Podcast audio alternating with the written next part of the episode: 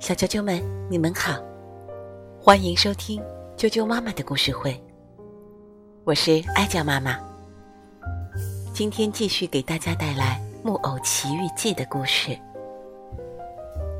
卡洛·克洛迪原著，英诺桑提绘画，金钟玉国际有限公司出版。《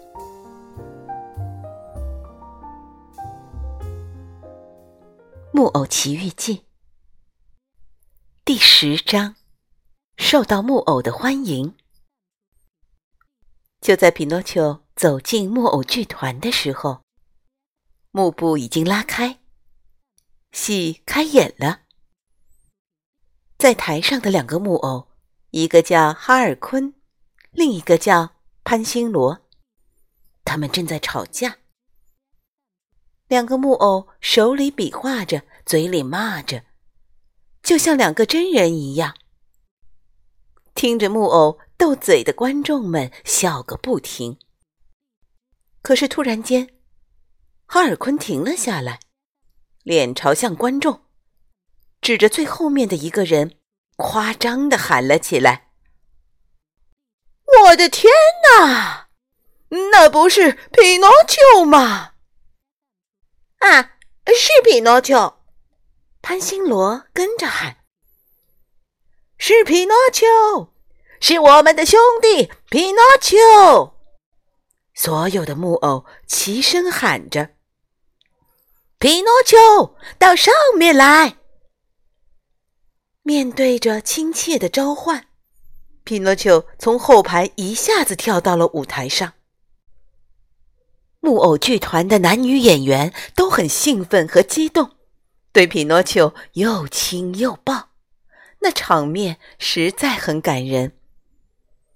可是观众变得烦躁起来，并开始叫喊：“我们要看戏，继续演戏！”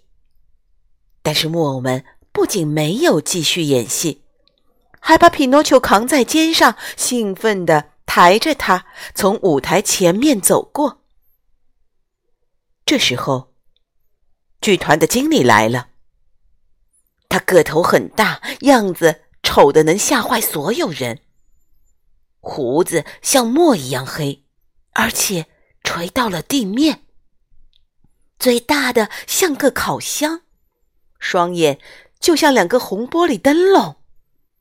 手里拿着一根用蛇和狐狸尾巴变成的粗鞭子，他的出现使得全场鸦雀无声，木偶们浑身哆嗦着，就像树上被风吹的叶子一样。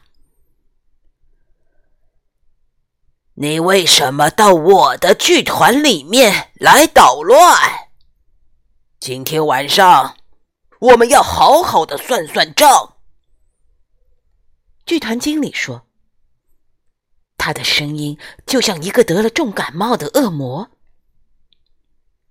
戏一演完，剧团经理走进了厨房。他的晚餐是一只上好的羊。由于没有足够的木柴把羊烤焦，他把哈尔昆和潘星罗叫过来。并对他们说：“把那个木偶带到这里来，我看他是用很好的木头做的。如果把它扔到火里，可以帮我把肉烤好。”哈尔昆和潘星罗虽然有些犹豫，却还是乖乖的服从了。不一会儿。